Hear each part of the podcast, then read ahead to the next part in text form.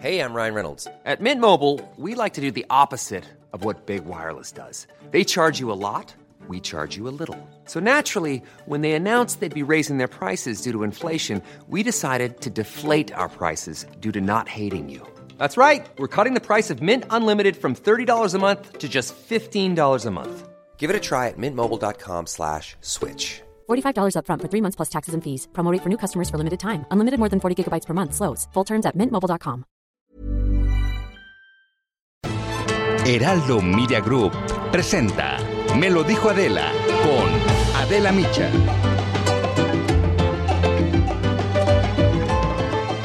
El caso Ayotzinapa sigue lleno de dudas. El jueves pasado, el presidente López Obrador aseguró que la comisión que investiga el caso publicaría toda la información que tienen, incluidos los testimonios de militares involucrados.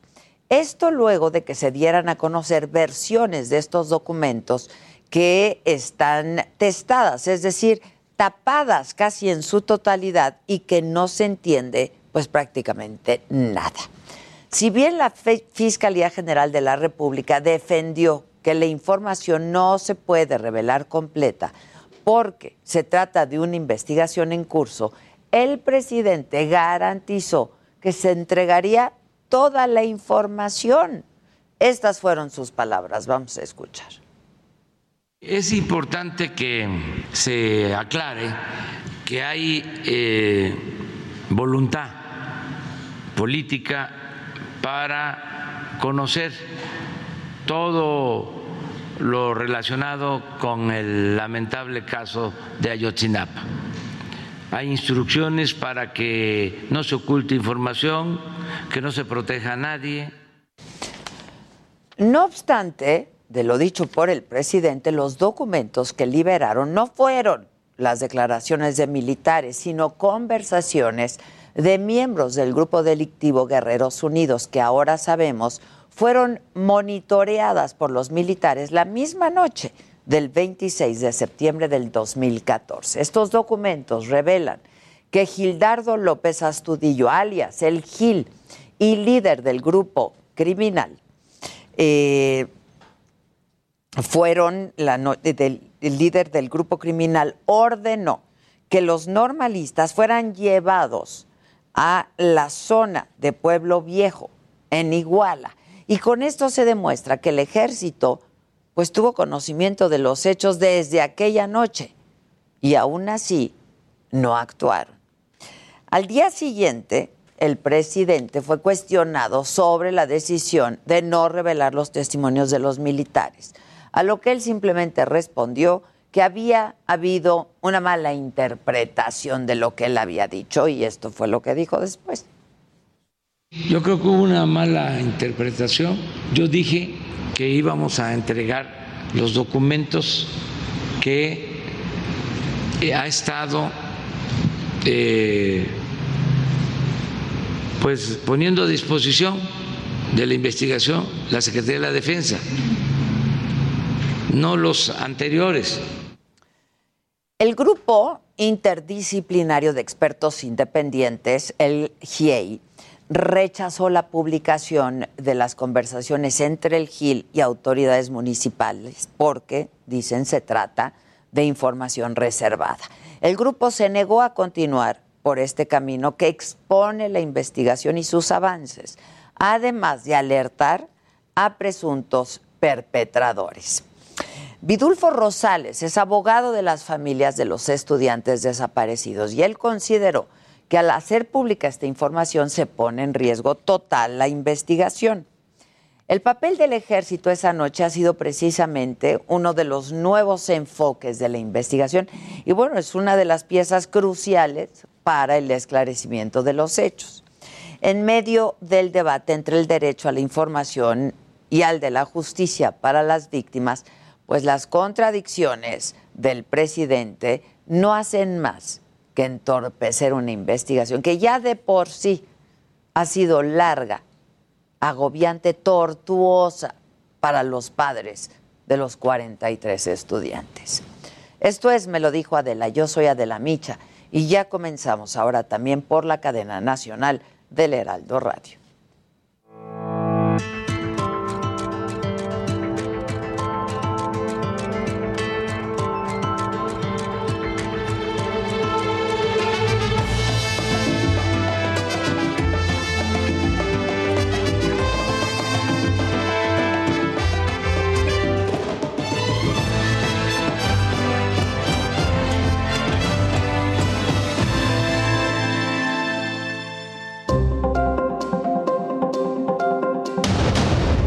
Pérdidas multimillonarias por la caída de Facebook, WhatsApp e Instagram. La empresa cayó 4.9% en el mercado bursátil. En México se calculan afectaciones por 265 millones de pesos. El fallo de más de seis horas se debió a un cambio de configuración en sus servidores, explicó la empresa de Mark Zuckerberg, quien perdió 6 mil millones de dólares. No todo es el aplausómetro, dice la senadora del PAN, Kenia López Rabadán, luego de la decisión del presidente de no asistir a la entrega de la medalla Belisario Domínguez este jueves. Un juez concede amparo a Rosario Robles tras comentarios del fiscal general Alejandro Hertz Manero. Violó su derecho a la presunción de inocencia y debido proceso.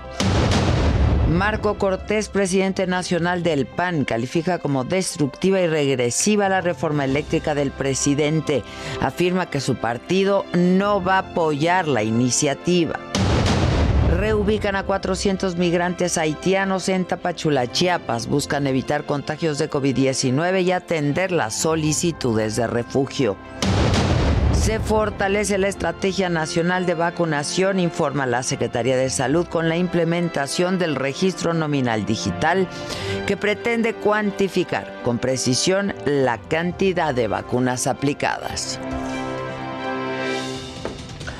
Hola, ¿qué tal? Muy buen día. Les damos ahora la bienvenida a quienes se unen a esta transmisión a través de la cadena nacional del Heraldo Radio. Hoy que es martes 5 de octubre, la mañanera se realizó desde Veracruz y sobre la reforma eléctrica justamente el presidente dijo que es momento de definirse y de tomar una decisión. O están a favor de que Pemex y la Comisión Federal de Electricidad sean empresas públicas o están a favor de la privatización. Y envió este mensaje al PRI es una oportunidad histórica para el PRI de definición. Es decir, eh, nos olvidamos porque esto es contrario al interés popular, esto es lo que nos llevó a la derrota. El saninismo, las privatizaciones, el olvidar al pueblo, Dijo el presidente que este tema, el de la reforma eléctrica, es un asunto importante y llamó a los legisladores de todos los partidos a que también tomen una decisión, porque, dijo, es una oportunidad histórica. Para garantizar que no haya aumentos de impuestos, es que se acabe lo que imperó durante mucho tiempo, los llamados gasolinazos, que no siga aumentando el precio de la luz como era antes.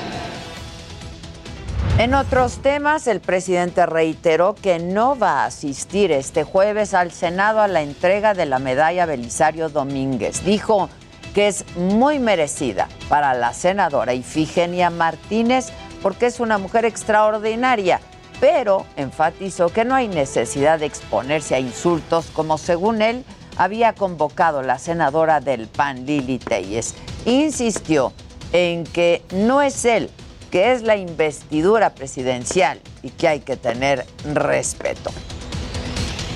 Y es una situación muy eh, bochornosa, porque eh, cuando se trata de protestas de mujeres, uno tiene que ser mucho más respetuoso. En la mañanera estuvo también el canciller Marcelo Ebrard y anunció que el viernes el presidente va a participar en una reunión de alto nivel con funcionarios de Estados Unidos encabezados por el secretario de Estado norteamericano Anthony Blinken para retomar el diálogo en materia de seguridad. Tiene que haber una nueva etapa, dejar atrás la iniciativa Mérida que es asistencialista, está basada en otra estrategia de seguridad totalmente distinta a la que hoy se está implementando y por ende se tiene que trabajar con los Estados Unidos para lograr esta nueva etapa. ¿Basada en qué? En un entendimiento. Y vamos ahora con mi compañero Gerardo Suárez con más detalles de la mañanera. ¿Cómo estás, Gerardo? Buenos días. Muy bien, Adela, muy buenos días. Te saludo desde el puerto de Veracruz, donde el presidente Andrés Manuel López Obrador llevó a cabo su conferencia mañanera y bueno, también tocó temas de la entidad. El primero es el anuncio para rehabilitar el cuatro veces heroico fuerte de San Juan de Ulúa, donde por cierto anoche se concluyeron los festejos por los 200 años de la Armada de México. El presidente López Obrador dijo que la fortaleza de San Juan de Ulúa está en el abandono y requiere su rehabilitación. Ya encargó a la Secretaría de Marina que se encargue de hacer estos trabajos, valga la redundancia, y además se va a consultar al Instituto Nacional de Antropología e Historia para que se cuide todo lo relacionado con el patrimonio de este lugar en el puerto de Veracruz. También abordó un tema sobre la construcción de un edificio llamado Torre Centro a una cuadra del malecón, esto ante la pregunta de los reporteros y eh, pues calificó eh, la construcción de esta torre como irregular que ocurrió a base de influyentismo, dado que hubo un juez por una relación con uno de los inversionistas que dio algunos eh, eh, amparos para que se lleve a cabo esta torre que luce ya prácticamente terminada. Hace unas semanas se había eh, interpuesto una suspensión de actividades, pero se obtuvo un amparo y continúa. El presidente López Obrador dijo que esta torre afecta la imagen del patrimonio de la bueno de la zona patrimonial del puerto de Veracruz, del centro histórico del puerto de Veracruz, incluso lo llamó una defecio a este inmueble y pidió a los jueces que estén muy pendientes para que no se resuelva a favor el amparo que todavía está en trámite, se dio una suspensión provisional, pero el amparo de fondo no se ha resuelto y pidió que pues no se eh, beneficie en este caso a los constructores. Fue parte de lo que se comentó también en la mañanera, Adela. Muchas gracias. Gracias, Gerardo. Y vamos ahora al Ángel de la Independencia aquí en la Ciudad de México. Javier Ruiz está ahí porque luego de dos años retiraron las vallas metálicas que resguardaron este monumento durante su rehabilitación. ¿Cómo estás, Javier? Buenos días. Muy bien, Adela, ¿qué tal? Te saludo con gusto, excelente mañana. Y efectivamente, Adela, después de dos años, pues quitan primero que nada las vallas metálicas y también pues queda restaurado el ángel de la independencia. Hay que recordar que pues a raíz del sismo del año 2017, pues sufrió diferentes daños en su estructura y es por ello que personal del INVAL pues realizó pues labores para que poco a poco pues quedara como recién inaugurado hace 100 años. Principalmente las zonas afectadas pues fue la zona del Mirador, la zona del Capitolio donde se encuentran cuatro águilas y también en la zona intermedia donde hay cuatro leones pues eh, colgando. Prácticamente pues en estos dos años se colocaron estructuras y con pues algún eh, material en específico pues lograron poco a poco irlo reparando. Lo que nos han mencionado las autoridades que pues lo que no se ha, no se ha distinguido todavía si durante las marchas que se van a realizar en los próximos días pues nuevamente se van a colocar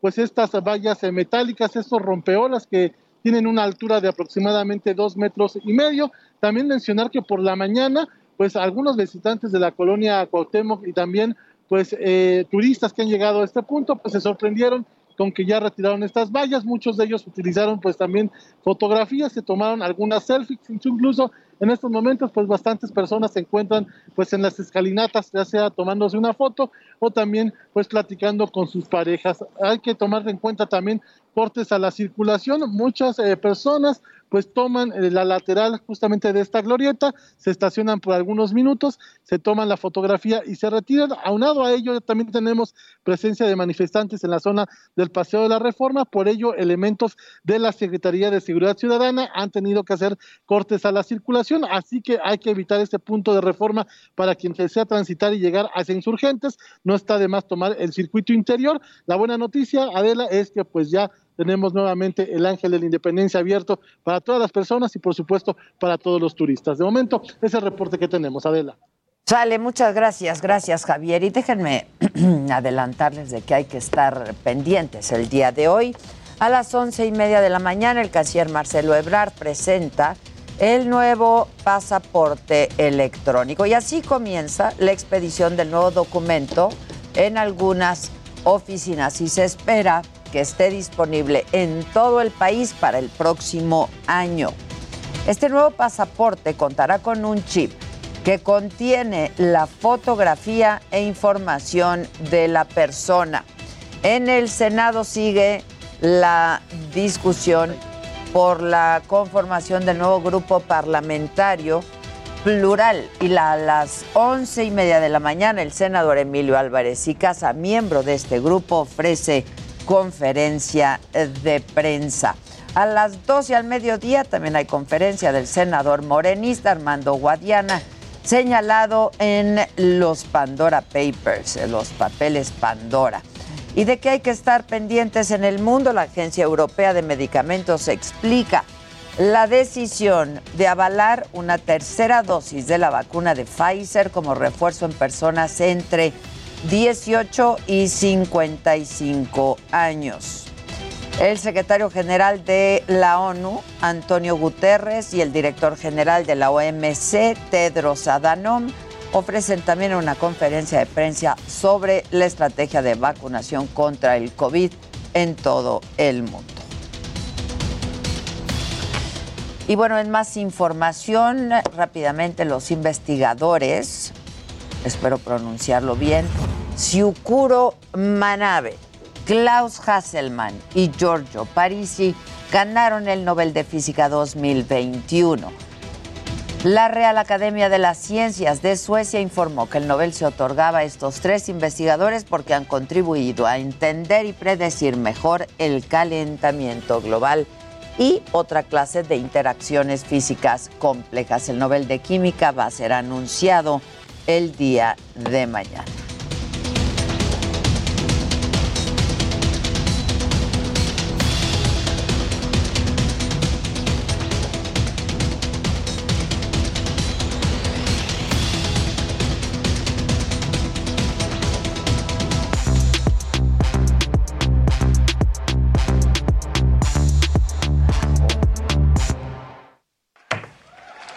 ¿qué?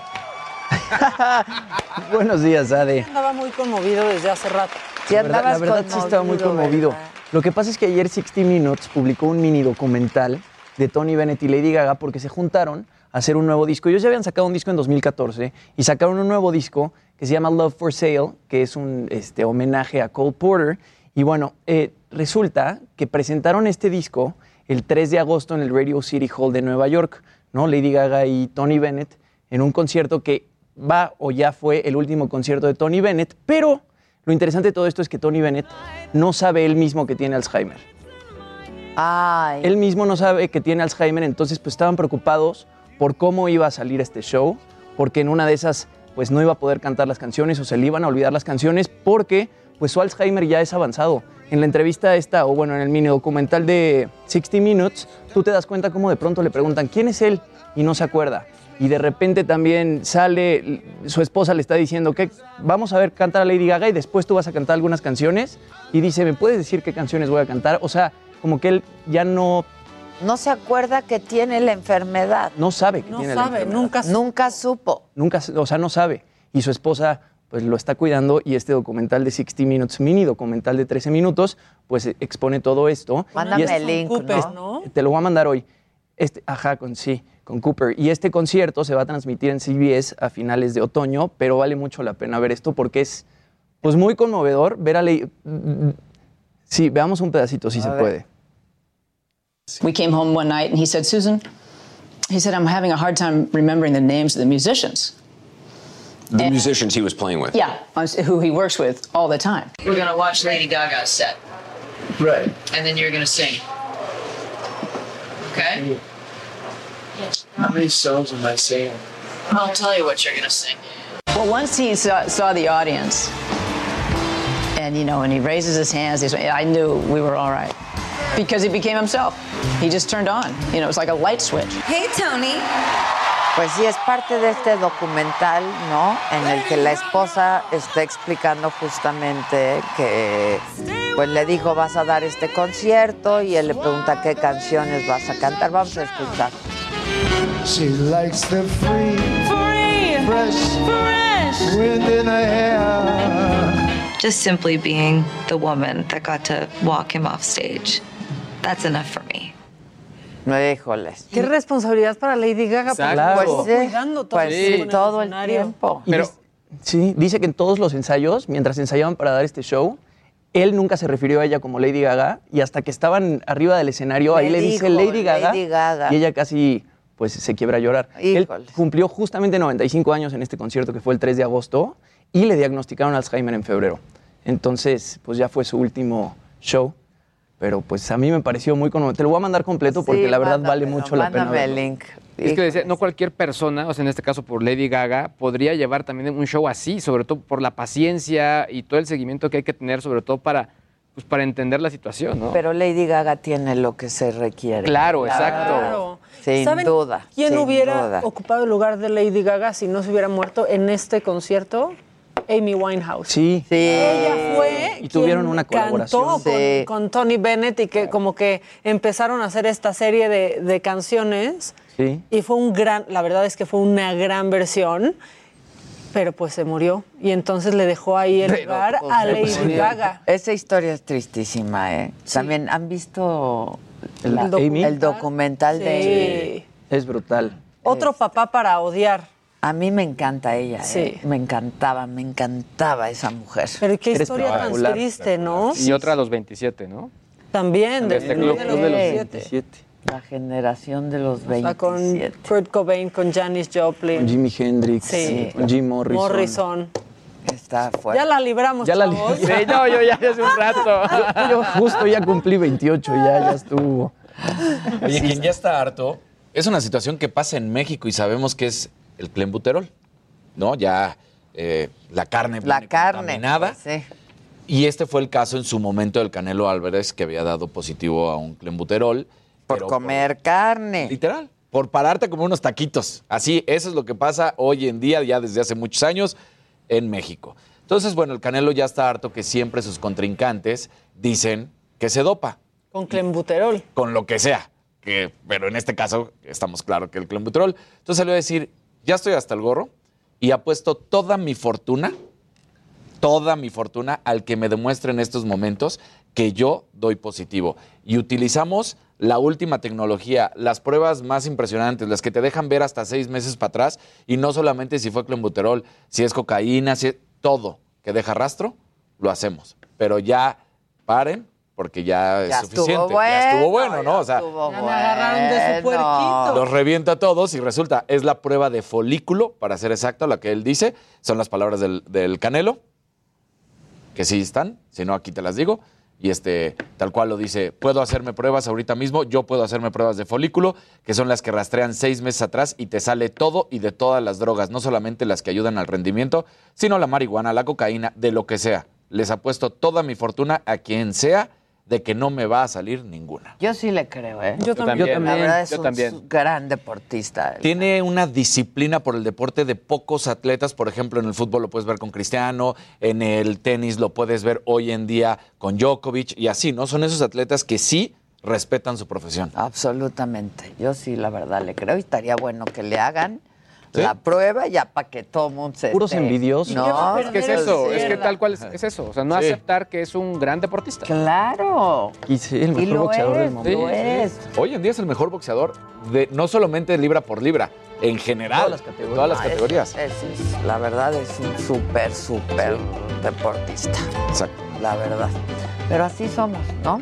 Sí, envidiosos. Envidiosos, Ay, envidiosos. qué feo que sea hilito rojo. El Lilito No, bien lo ha dicho Hugo, ¿no? México, lamentablemente, y algunas partes, es una cubeta de cangrejos. Sí, Por eso uno es trae al bebé con su hilito rojo. Ay, bueno, ojo. claro. Claro. Yo haría lo mismo, Pues claro. es que como- Bueno, vamos a hacer una pausa. Heraldo Radio. Vamos en Me lo dijo Adela.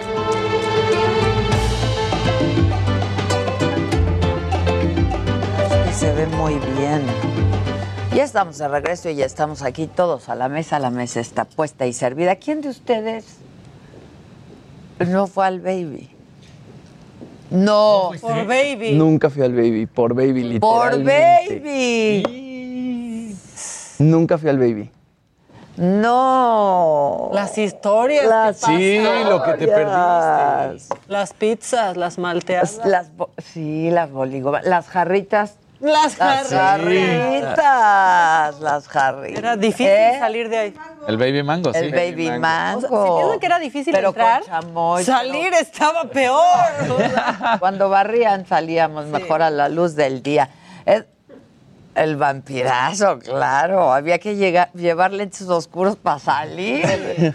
bueno, eh, Lalo César, Eduardo César Mann es socio fundador del Baby O. Y lo tenemos en la línea telefónica o vía, vía Zoom. Hola, Lalo. Hola, ¿cómo estás, Adela? Muy bien, ¿y tú? Ahí. Aquí andamos, aquí andamos. Oye, qué triste historia la del Baby, cara. Yo creo que pues es una de las discotecas más famosas del mundo, ¿no, Lalo? Híjoles, mira, a mí traigo así como un mix feeling ahí encontrado entre pobre gente que trabajaba ahí en el lugar, eh, un esfuerzo de 45 años que tú lo viviste muy cercanamente, muchísimos años. Sí, sí, sí. Sí, este, y la verdad sí, sí muy tristes por todo, todo esto que pasó. Oye, Lalo, ¿cómo te enteras tú del incendio? Me habló Carlos Pietrasanta Gardel a las nueve y media de la noche y me dice, ¿ya te enteraste? ¿No? ¿De qué? Pues un incendio en la discoteca. Entonces me dice, le digo, ¿pero qué pasó?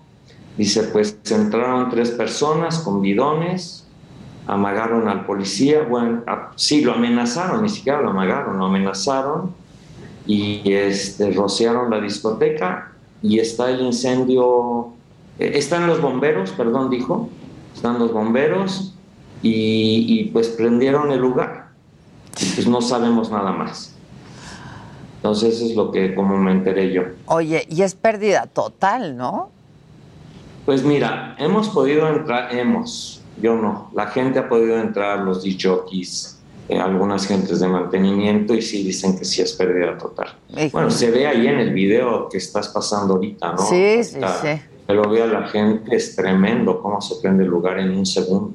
Es una historia, sí, yo comprendo tus mixed feelings, tú como, pues como fundador del Baby y pues quienes llevamos años, llevábamos años yendo al, al Baby O.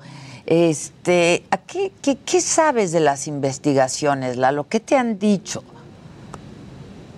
Fíjate que lo único que hemos tenido de contacto con las autoridades fue con la presidenta municipal y lo que ella dice que es un hecho aislado. Es todo lo que tenemos de información. El lugar lo tiene la Procuraduría, lo tiene asegurado y están haciendo sus investigaciones. Pero No ¿cómo, ni- un hecho cuándo, aislado? Digo, fueron a eso. Yo creo que sí, yo creo que fueron a eso. Yo creo que lo que ella se refiere a un hecho aislado es que no fue un hecho en contra de nadie en especial, sino un hecho aislado. Pero pues yo, yo no entiendo esa parte, ¿no? Yo Inclusive- tampoco la entiendo porque trae un mensaje, ¿no? O sea, que se hayan metido a la discoteca simplemente a, que, a incendiarla, pues es trae un mensaje, ¿no? Y aparte, déjame decirte que nosotros nunca hemos recibido una amenaza. En el Baby O no existe, no existía crimen en Acapulco. ¿no? Es decir, y nosotros siempre hablábamos de que en Acapulco pues es seguro, y es seguro porque, porque en el Baby no pasaba nada. Si realmente era un, un lugar privilegiado y, y- y tenía ahí un, un tema especial de que, de que pues había un respeto hacia el lugar y de la clientela y nosotros hacia la clientela y de, del acapulqueño hacia, hacia el lugar. Sí, era un ícono, pues, es- es- esa es el- el- el- la realidad. Y, y yo creo que tanto tiempo abierto nos dio más credibilidad y nos dio más seguridad de que pues, las cosas nunca, nunca iban a llegar a lo que llegaron en este momento. Eso es una tristeza. Oye, ¿cómo, cómo llevaban la pandemia, Lalo? ¿Cómo hicieron? ¿Cómo llevamos? En el Baby ¿La O, sí, como, porque pues también hablabas de los trabajadores que además, Pues hay trabajadores en el Baby que llevan años también, ¿no? Es, es la familia Baby O. Exactamente, es, es lo que yo quería decir, es la familia Baby O. Entonces, gracias a ellos, este, logramos llegar con acuerdo con todos, con todos. Ni uno dijo que no, este, para mantener el lugar cerrado, pero mantenerlo listo para abrir en cualquier momento. Entonces estábamos esperando nada más el semáforo verde y que, que se pudiera lograr este, pues abrir y todos, mira, hubo, así te lo pongo por un ejemplo, hubo un programa que, que se filmó en, en la discoteca y los meseros llegaron y decían, es que qué maravilla poder planchar mi, mi uniforme y poder ir a la discoteca y trabajar un ratito. Y ni siquiera era el hecho de ganar un poquito de dinero o no, era el hecho del amor que le tienen al lugar o que le tenemos. Sí, claro, claro. Este, eh, eh, no sé, el gobernador también dijo, el gobernador del estado, que el incendio había que verlo con objetividad. Este, ¿qué, qué, qué has interpretado con esto, Lalo? Mira, yo la verdad no quiero saber ni quién lo hizo, ni por qué lo hizo, ni si fue mensaje para alguien o para nosotros. Nosotros lo, tenemos, lo que tenemos que ver es el si sí abrimos y si sí abrimos, el cómo abrimos. Este, y a mí lo que más me preocupa es la seguridad, porque esto de los males el menor, porque si esto hubiera pasado con gente... Claro, claro, claro, claro.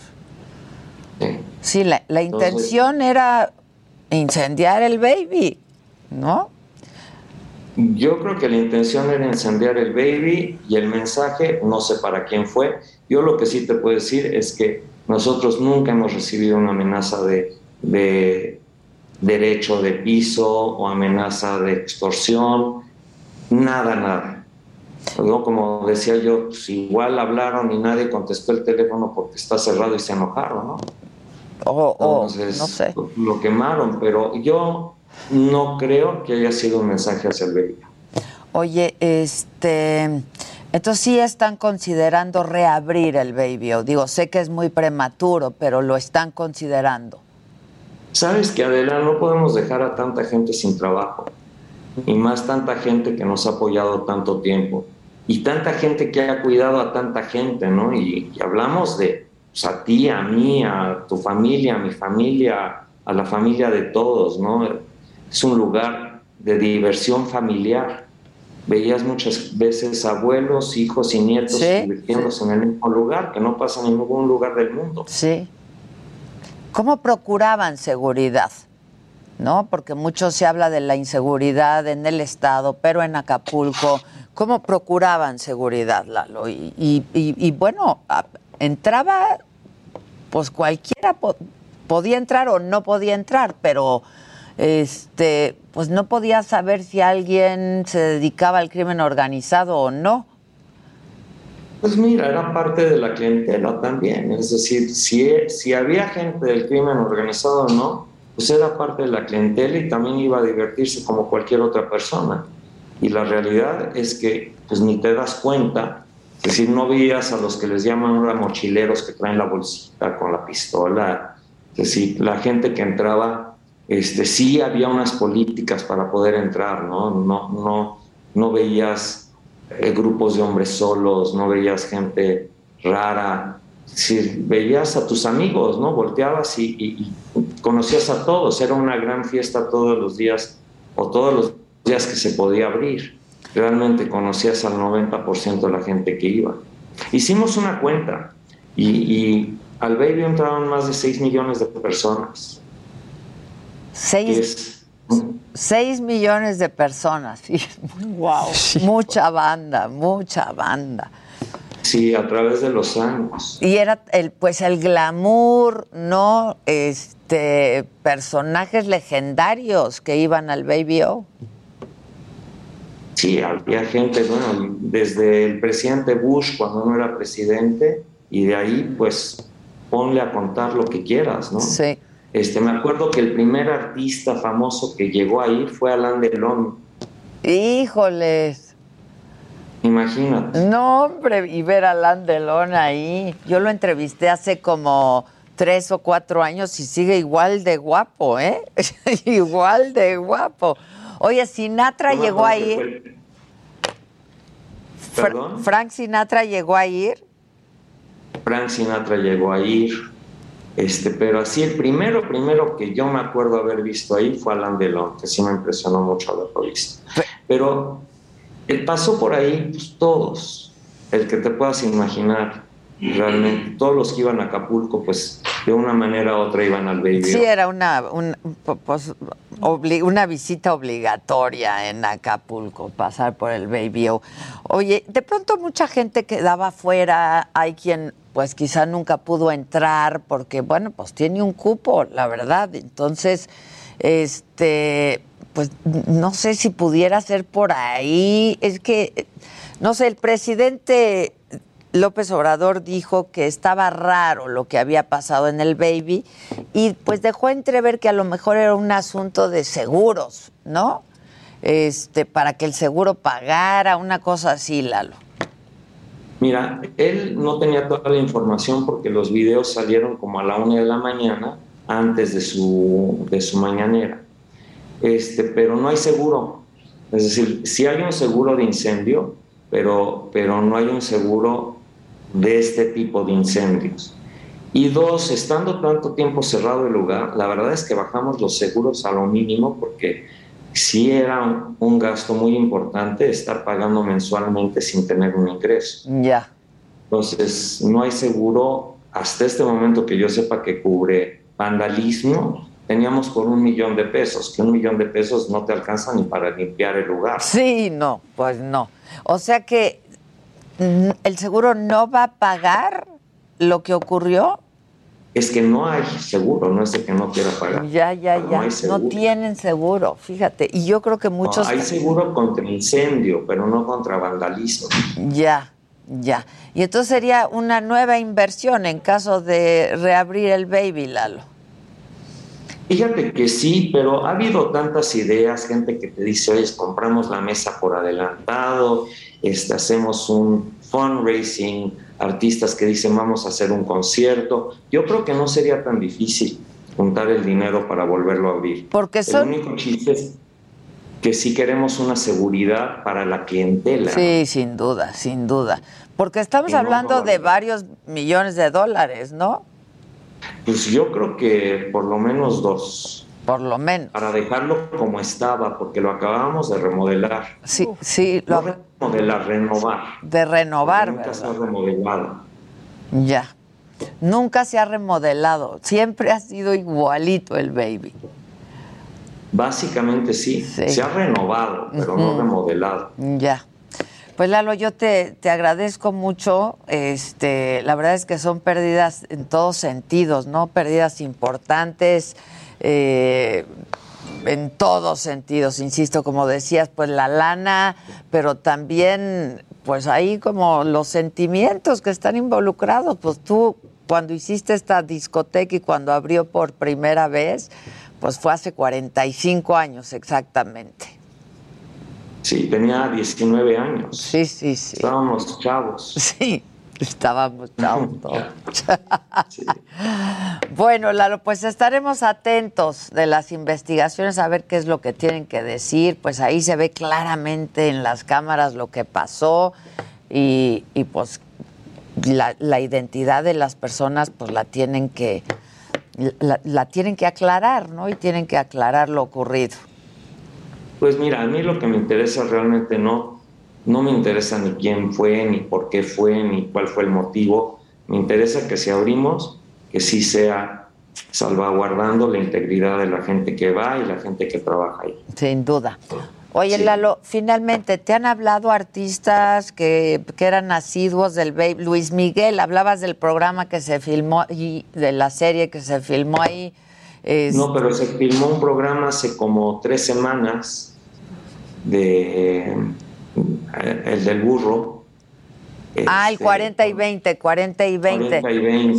Sí, sí, Te sí. digo sí. que los meseros decían que qué alegría poder planchar su uniforme, ¿no? Entonces, esa, ese tipo de, de, eh, no sé, de demostración del personal, no, no puedes agarrar y tirar algo a la basura y decir, ya no vuelvo a hacer nada. Sí, está cañón.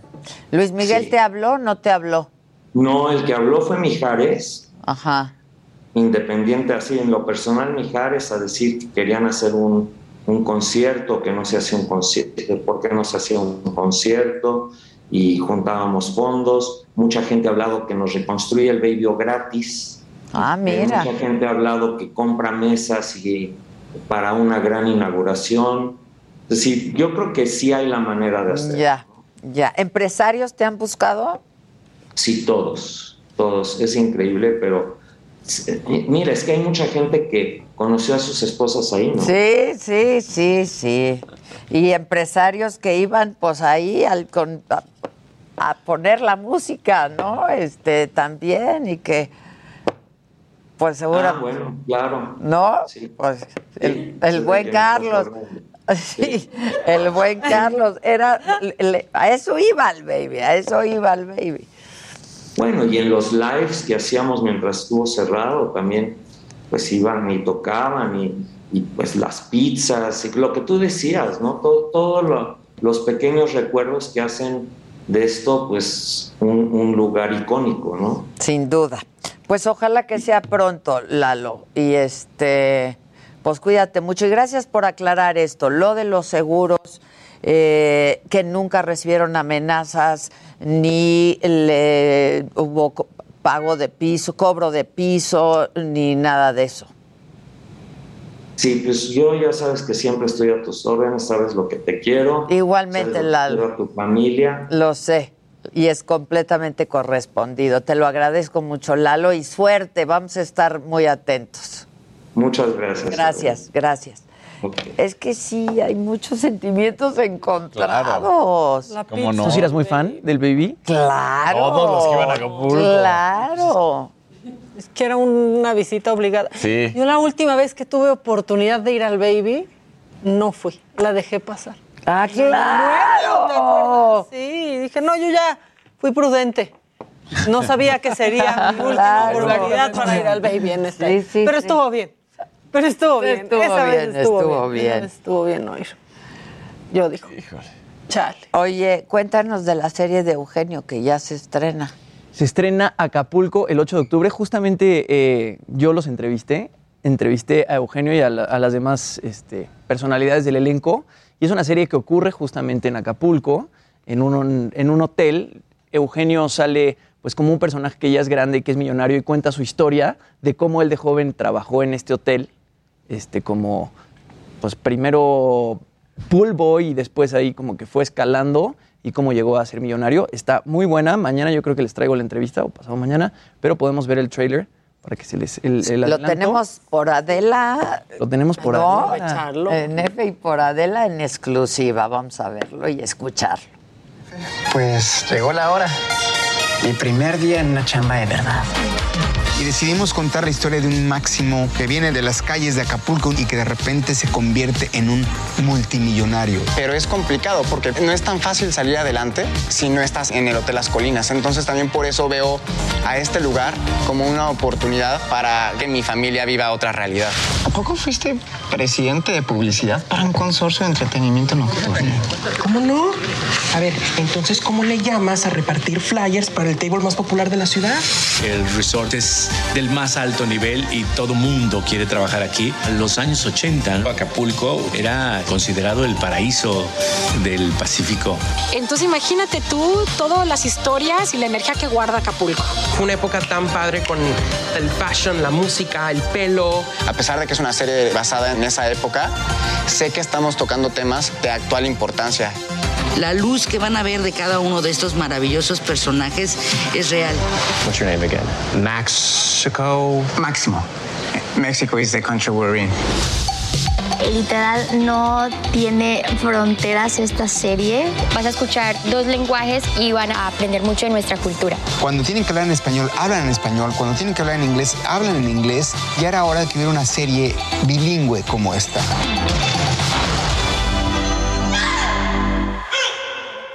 Ah, ok, ok. Oigan, y es bilingüe además. Es bilingüe. Es Bill. La mayor parte de la serie es en inglés. Que Eso a mí primero como que me saltó porque son puros actores mexicanos. Digo, hay dos estadounidenses, pero la mayoría son mexicanos y la serie va en inglés. Pues es que el turismo que llega a Acapulco, Claro, pues, pues sí, son- también tienen que hablar inglés. Claro. ¿no? Bianca Marroquín. Sí, sí, sí, sí. Damián Alcázar. Es neoliberal, ¿eh? Tal? Apple TV Plus. En Apple TV en el Plus. 22 y en el 11. ¿Qué pasó? Exacto. Sí, ¿Qué pasó, exacto. O sea, ya. O sea, y, y Eugenio, bueno, pues actúa, pero además es productor ejecutivo, ¿no? Eugenio está en todos lados. Sí, Eugenio ahorita todas está las en todos lados, en todos Esos contratos lados. deben ser muy complicados, ¿no? Por- no, no puede tener exclusividad porque está en todos lados. Claro. Exacto. Oye, enséñanos tu gadget. Mira, aquí está. A ver, gadget. De James Bond. Uy, don Vergallets, velo. Pero haz, acá Dile haz la al magia. radio qué es. Estamos eh, en este momento mostrando el teléfono Flip 3 de Samsung, que es este equipo con pantalla flexible. Es una pantalla que tú lo ves y es un equipo normal, pero se puede doblar, recordando mucho a como era el StarTAC, aquel teléfono icónico de Motorola. Pues bueno, este es, cuenta con una pantalla frontal pequeñita. Aquí ustedes, de hecho, pueden ver aquí a mi perro. Ahí lo ven. A ver. A ver, Gizmo. Ahí Mira, está. mira. ahí está. ¿Averguismo? Mira. Se llama averguismo. No, a ver, Gizmo, ¿dónde está? Así, le, así le digo cuando se hace pipí. Averguismo. A ver, Gizmo, ¿dónde sale? Y luego está padre porque con, el misma, con, la- con esta misma cámara, que es la principal, puedes tomar fotos como selfies. Ah, no necesitas Mira. abrir el phone. Exactamente. Ah, Está bueno, ¿no? ves la papada ahí de, cerca. Exacto. Ah, Y ya. Está bonito, ¿eh? Y hay uno más grande, ¿no? Hay uno más grande, el Fold. Pero más caro, obviamente. Ese está como en 27 mil pesos aproximadamente. Este. Este.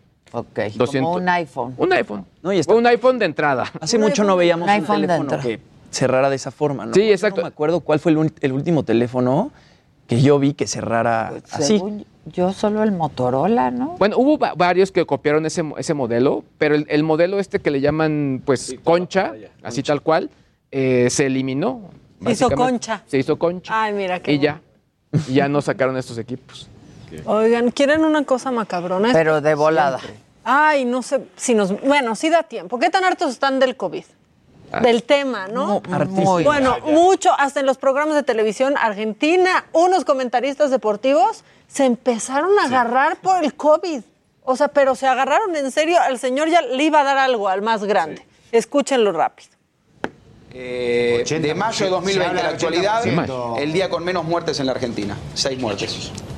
Hoy fue el día con menor cantidad. El día de mayo de no, 2020 a la actualidad, el día con Sí, menos siempre informa Sabes que menos. los domingos nunca te dan la verdadera. Seis muertes y Es que la pelea está muy entonces, épica. No, no, lo dije antes. Yo te digo, Pero ¿sabes ¿qué qué? Lo dije antes. No bueno, pero hubo una Informo, norma. doy un dato aleatorio, un Pero- dato adjunto a lo que estamos bien, pero hubo una norma, Juan. quilombo en la Perdóname, tuviste- perdóname, ¿puedo decir algo? Sí, ¿o no? ¿Seguiste el proceso de todo el tiempo? Seguí Este, todo el proceso. Vos viste que los domingos siempre dan una Siempre. cifra inferior a Es la la cifra real? más baja de Allá todos los también. domingos. De todos los domingos. Exactamente. Quiere decir que hubo mucho más de seis. Seguramente más de seis. Pero como los domingos. Pero es la cifra más baja de todos los de domingos. todos los domingos. Eh, te quiero decir esto, porque pareciera como que sos de, la- de salud pública. Lo mismo puedo decir de vos. eh, eh, bueno, Pareciera yo que sos de salud Por pública. ahí leo un poquitito más. No sabes, no me subestimes. No lo tenés ni idea, lo que leo yo. Bueno, ahora decime algo de la... de la- No, no estoy rindiendo examen, ya lo probé yo. No, no, decime me algo de la... recibe. de la- fútbol, señores. De, de la Delta. Decime algo de la. Delta. No, no, no. Me dijiste que no hay Fútbol. Delta en No Argentina. estoy para rendir ¡Ay, examen. no, no, Dios! no. Mira lo que está diciendo este muchacho. ¿En qué momento? Dijo que no hay Delta en Argentina. Nunca de. Ay, Pero se, va, se va. se paró alguien. Estabas No escuchando. está- sí, no está la explosión de Delta. No estás escuchando. Me dijo, no hay Delta en la Argentina. Pero es una barbaridad. Estás inventando algo. Ya es un nivel de locura total. decir profesor, profesor, dijo una Eh, señores, No dije el eso. ¿Qué me regreso. la reputa? No, No, no, no, Argentina, fue cante. Cuando me hablaste bajito. No, no te hablé bajito. Cuando te... Heraldo Radio. La HCL se comparte, se ve y ahora también se escucha. Even when we're on a budget, we still deserve nice things. Quince is a place to scoop up stunning high-end goods for 50 to 80% less than similar brands. They have buttery soft cashmere sweaters starting at $50, luxurious Italian leather bags, and so much more. Plus, Quince only works with factories that use safe, ethical, and responsible manufacturing. Get the high-end goods you'll love without the high price tag with Quince. Go to quince.com/style for free shipping and 365-day returns.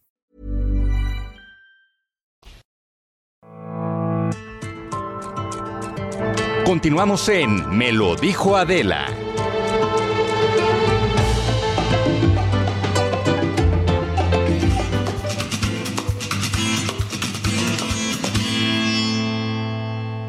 Híjoles, me aprieta. Pero va a aflojar.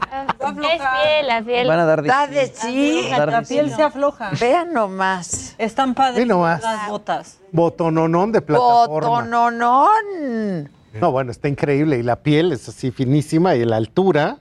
Y pues mira, precisamente con eso te venimos a saludar, Adela. No, está increíble. A ver, presenta a mi Gustavito Bueno, pues están aquí- Prado. Aplausos a ¡Eh, bravo! ¡Bravo! Está- Siempre que hablamos de calzado estamos hablando de León, Guanajuato. O si no, estamos hablando de Guadalajara. Pero en este caso te traje a Antara Bade y a Elías Bade. Y resulta que ellos vienen de Veracruz. Y allá en Veracruz, muy trabajadores ellos como hormiguita. Entonces hicieron su marca que se llama igual Ant.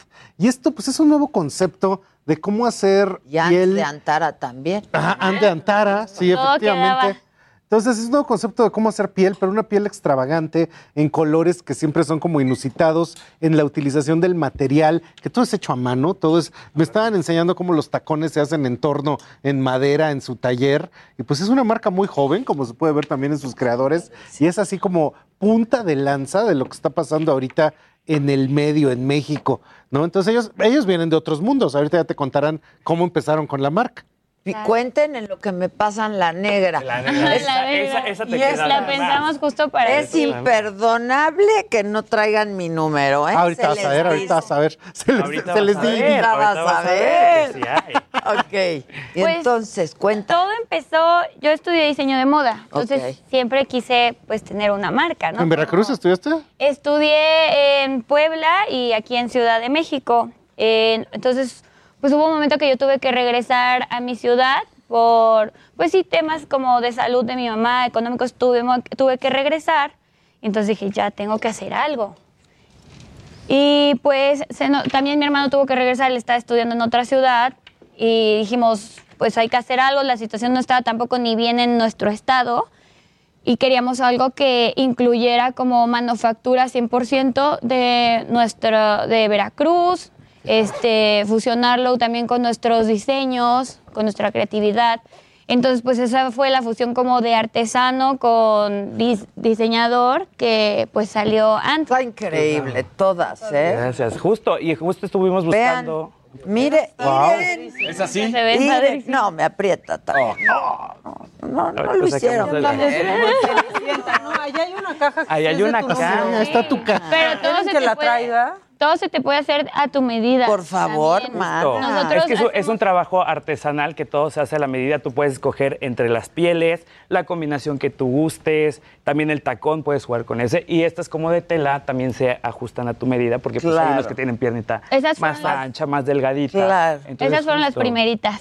¿Qué hicieron? Sí, ¿Las primero doradas? empezamos con, con tela. Este, Ah, pruébate la doras. A ver, bien. Vamos a probar la Es que tú tienes están piernas para esas botas. Me están También hay que matando. ¿eh? Es Estas. que esto, esto tiene que ver con una cuestión de customización en el que efectivamente te pueden producir exacto así como que el modelo que a ti te gusta, que tú quieras en la altura, en el Eso está color, increíble. en la piel, en el tratamiento, en el acabado, ¿no? Que puede También ser acabado serpiente, Pues- este cocodrilo, todas estas cosas que de hecho se hacen sobre la piel de res. o- ocupamos piel de res y este es como Ajá. un grabado que asimila como si fuera serpiente, pero es piel de res. También tenemos piel de nopal, para la, la opción de los que no les gusta Veganos. la piel. Veganos. Vegano. Tenemos también la piel de nopal que pues da esta... ¿Traes algo de esa piel? No.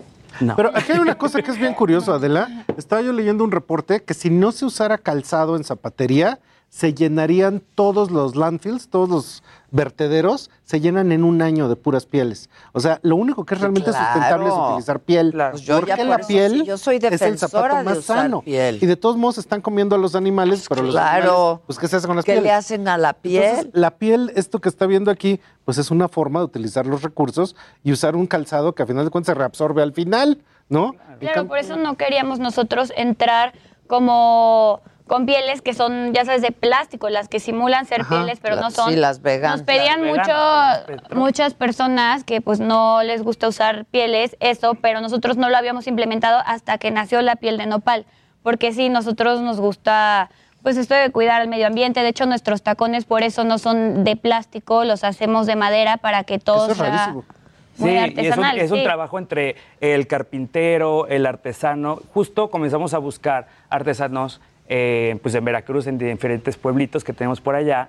Y pues nos dio tristeza al principio porque muchos estaban cerrando sus talleres y preferían comprar cosas hechas en China. Para vender. Para vender. Para Entonces vender. dijimos, no, hom- hombre, tienen tantas cosas y tanto talento. Entonces justo juntamos pues como las cosas creativas de, de nosotros con su trabajo. Al principio fue complicado porque estaban acostumbrados a un trabajo al igual, pues más de, de, de antes, ¿no? Más clásico, un calzado más Sí, clásico. y es difícil. Fue muy difícil, al principio fue muy difícil de que... Sí, estaban cerrados en la típica bota vaquera de, de siempre, de Ajá. antaño, de, de nuestros abuel- de nuestros abuelos, ¿no? Y Y, cuando llegamos con estas propuestas, sí, al principio sí se cerraron, pero ya que fueron viendo que sí se podía, hasta se emocionan. Así que, ¿y ahora qué vamos a hacer? Y le- de verdad que está... No, es que esas están Guau, perras. Yo, yo aquí, yo aquí les. ¿Esas te les quedaron modelo. o chiquitas? No, bueno, esa te queda increíble. Ah, todo Queda está increíble. Pero lo que está- Está muy de Michelle Obama cuando sacó el... Ah, sí, ¿verdad? Lo que está padrísimo, porque la verdad es que a Adela se le ven súper bien esas botas. Pero lo que está padre es que se las hacen a la medida para todo tipo de pierna, porque no todas las piernas No pueden todas usar estas Tiene de botas modelo así. como Adela. Muchas gracias. Es la misma horma, ¿no? piernas hay. cortas, pues no se te ve muy bien una, una bota se te pueden tan ver bien si te las hacen a la medida. Exacto, que no sea tan Pero en cambio hay la pierna kilométrica de Adela Micha. Sí, pero ve que, que está Pero bien dura más que el maxi túnel su pierna. O sea,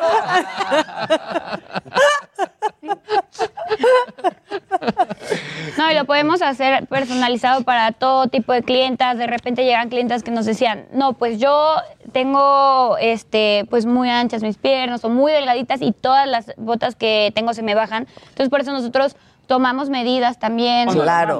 Tenemos Porque la. Sí las es dos cierto. ¿eh? Se va- luego se bajan. Sí Y- es cierto. y no el ¿Y tú, Elías, qué estudiabas? ¿Por qué acabaste haciendo esto con tu Yo estudié administración de empresas. Ah, pues qué dupla, ¿eh? Yo estudié administración de empresas y antes era restaurantero. Pero pues ya después me puse a diseñar, también con una tara. eh, me gusta la moda. Pero qué padre. Pues se ve, a ver, pueden levantarse. ¿Ves el anillo de, de ojito que trae? Además Está vienen bien padre. Y vestidos traemos bien puro diseño mexicano. Exacto. Todo. Está bien padre. A ver, cuéntame, ¿ese vestido qué? El vestido de abajo es de. ¿Me recuerdas? Es el Adrián. mismo que tú. Sí. De Adrián Y yo- Gra- Grave, se escribe Grave, pero Ah, yo creo que se dice Grave Grave. o algo así. Adrián Grave. Este es de Il, Li, Il.li, es también diseñadora mexicana. Las botas. Y estos son de uno más uno, también diseñadora mexicana. Y pues obviamente Ant no Botas. podía Ah, faltar. Están padrísimas estas, mana. Claro que sí, a la Ya orden cuando le pasa- quieras. Ella que chaparrita, pero se le ven padre. porque- No, Sí, porque padrísimas. bueno, están a todo la está en la medida, pose. exacto. Si sacas la pierna así. Exacto, ya sé, claro. No, padrísimo, padrísimo. Ahora, los grandes momentos de la moda en toda la historia, o sea, Yves Saint Laurent. Este igual también es de Adrián, perdón. A ver, Yves Saint Laurent, la única razón por la que le hizo es porque su socio era administrador, Pierre Berger. Entonces, cuando se juntan dos talentos, que uno sabe cómo hacer el marketing Y la tú sabes cuál es la dirección de moda, pues los dos juntos lo llevan a nuevas direcciones. Y precisamente están aquí hoy porque están abriendo tienda. Sí. Ah, es su ok. nueva tienda bebé. Qué ¿En dónde? En Polanco, en Paseo Polanco. Ah, en la. Ciudad de En la México. Ciudad Sí. de México. Es la, La dirección es Mazarik ¿En el pasaje? 360. Pasaje Polanco. Ah, ok. Mazarik 360. Polanquito, Local- pues, ¿no? Polanquito. Sí. Local 22. Mazarik 360, interior 22. Ok. Y ellos nomás vinieron para esto, ¿eh? O sea, estaban aquí, vinieron a Ciudad de México para, eh, se quedaron para esta entrevista. Ay, Ahorita pues muchas gracias. Su centro es allá. Oigan, ahora yo tengo una pregunta. Si vamos a la tienda, ¿hay diferentes tallas de los modelos o ahí es donde pues haces una- un pedido o cómo? Tenemos diferentes tallas. Normalmente este, pusimos en la tienda las más comerciales. Ok. Pero también es como un catálogo para que la gente pueda ver, pueda darse una idea y ahí mismo personalizar. Ok. Ahí pueden ver todo el... Tenemos un catálogo de más de 70 tonos y si necesitas un tono en especial y no lo tenemos, te lo conseguimos. Eso, Entonces, claro, eso. claro. Esa- cierra una venta. Esa es una parte fundamental del trabajo con piel. La piel se puede colorizar infinito. Y en cambio el plástico pues solo viene del Claro, de plástico. claro. Entonces es un material mucho más noble, que por supuesto hay algo que habría que pensar, es que habría que verlo como inversión. Una bota de piel te la vas a comprar hoy y te va a durar 20 años. Exacto. 25 Claro. años. Toda la vida. O sea, toda la vida te va a durar. E inclusive, eso a lo mejor nomás Adela y yo nos acordamos, porque ya en la generación de ustedes ya no se usa, pero es tan noble la piel que le podías cambiar la suela, Claro. le podías poner otra vez el tacón, le hacías la suela corrida, todo eso, todo eso ya no se usa. Sí. Pero era parte fundamental del trabajo de piel. Y esto es bien curioso porque esta marca, precisamente Ant, entonces cuando tú ves todo lo que están trabajando, es muy editorial. O sea, son cosas que se han visto en fotografías en un montón de medios. ¿A poco no? Tú venías del styling, ¿no? Y por eso Sí. precisamente. Yo cuando estaba estudiando en la universidad, eh, pues quería trabajar para también entrar pues en esta industria de la moda, ¿no? Como cualquiera. Entonces, este, pues me metí a trabajar y yo hacía colaboración para revistas y yo hacía el estilismo para las modelos. De ahí Ah, empecé a hacer para algunos este, artistas, para sus videos o así. Entonces, o hasta campañas. También trabajé mucho con Yuya en sus campañas y así. Entonces eh, ahí me empecé a meter y empecé a ver, pues que la verdad no había calzado tan editorial. O sea, todo era como muy, no sé, solo de que la bota negra, blanca, como los colores muy... Muy Era- es muy básico siempre. Esas están increíbles, esas verdes. Las ¿eh? verdes. Pero eso Las lo que estamos viendo ven. son plataformas espectaculares, referencias a la música disco, Sí. zapatos muy extravagantes que hacen guiños, pues a todas las épocas, desde los 20, los 30, Están etcétera. increíbles. Y colores encendidos, metálicos, todo tipo de material que no solo son para fiesta, son para un momento súper especial en la que tú están quieres ver totalmente diferente a lo que normalmente hay allá afuera. Y eso es muy interesante desde una marca mexicana, o sea, porque está al nivel de diseño de lo que de repente ve uno en el mundo. Sí, no, ¿Un está no? increíble. Y- Entonces- y, y bien hecho. Ajá, Eso también es bien importante, bien ¿Y hecho. qué están viendo ustedes? ¿Están viendo hacia los 70 o por qué tanta plataforma? ¿Qué está pasando ahí? Pues, o sea, yo en lo personal, a mí, pues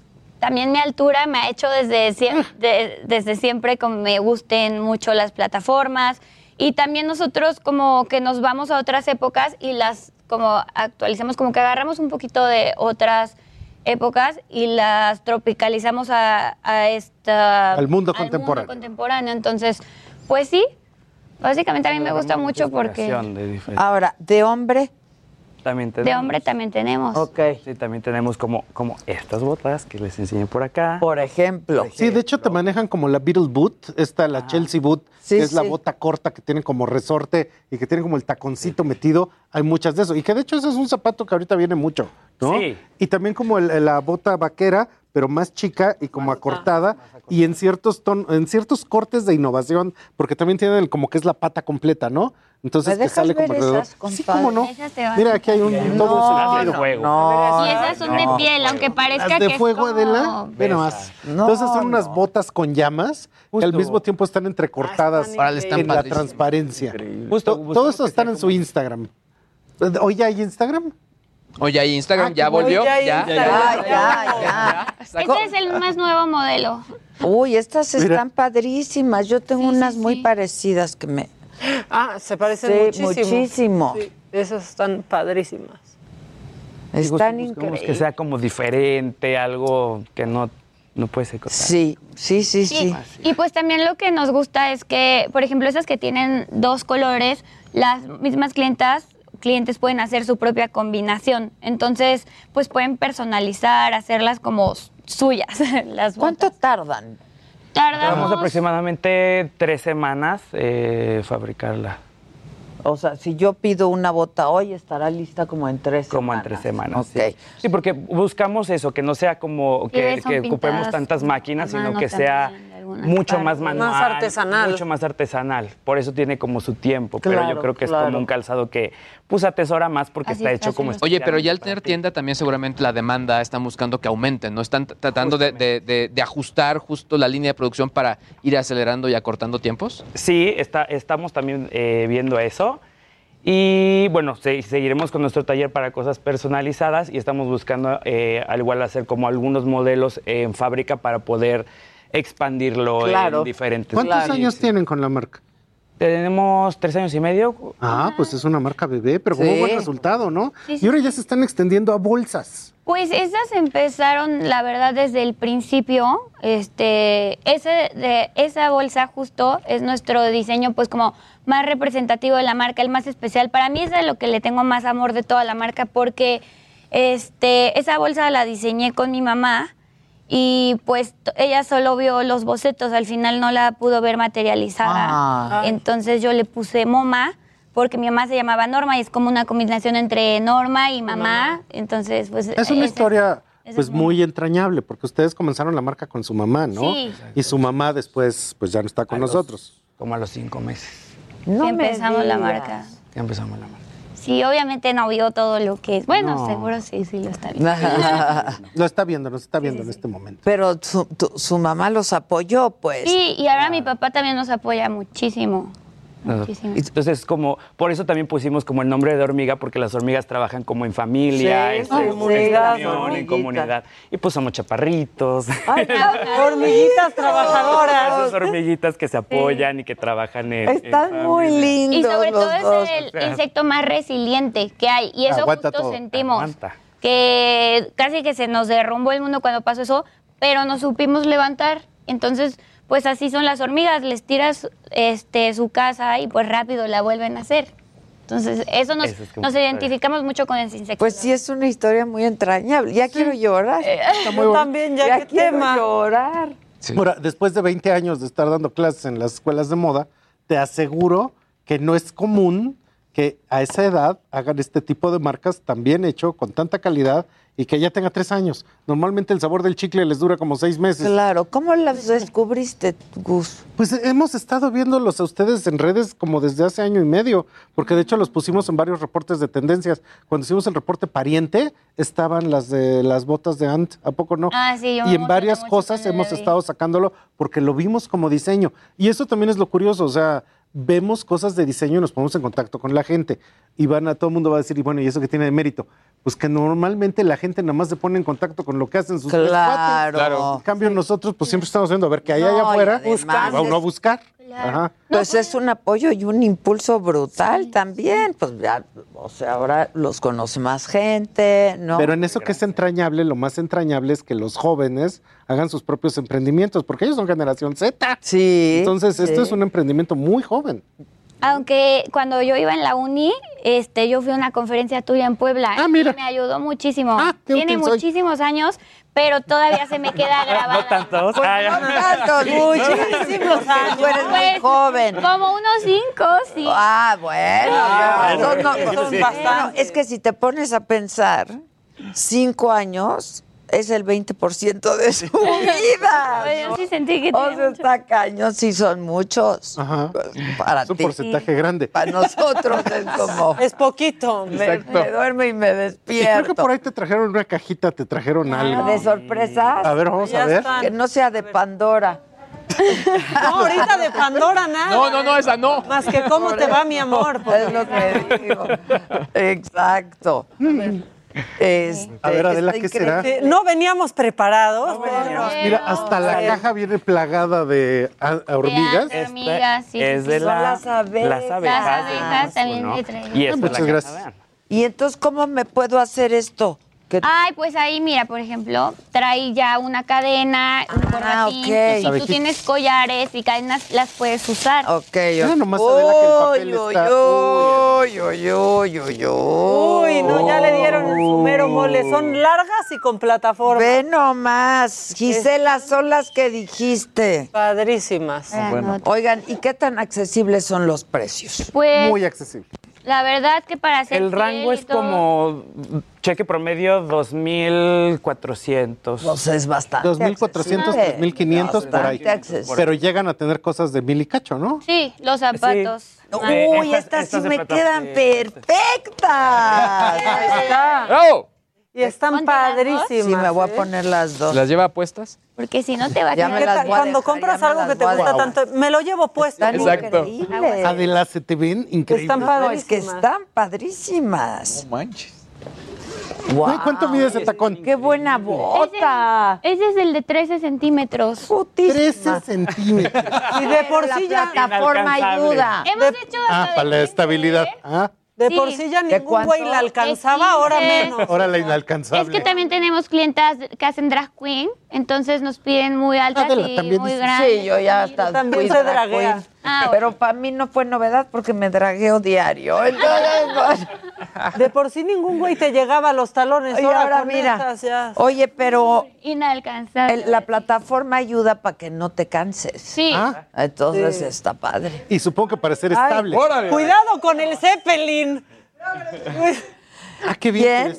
Cuidado con el Zeppelin. A ver, Luisito, ven para acá. Uy, ahora sí. Yo también necesito unas plataformas, Adela. Exacto. Exacto, mira, mira. Mira, Ah, Mira, ve increíble. Híjole.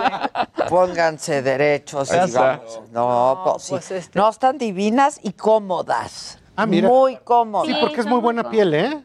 Y muy buenos materiales. Yo que nunca Muy- aprendí a usar tacones, esas son las únicas que Sí, puedo. la plataforma. Pues es que la plataforma es lo es una máximo. inclinación de 4 centímetros más o menos lo que tienes de... de- de- No, no, no, están padrísimas. Mañana, Melina, Ándale. mañana estrenamos. Ah, Muchas ya. gracias, niños. De verdad los felicito, están padrísimas, están muy bien hechas, porque luego uno se fija en la calidad, ¿no? Claro. Y eso sí, una bota mexicana joven.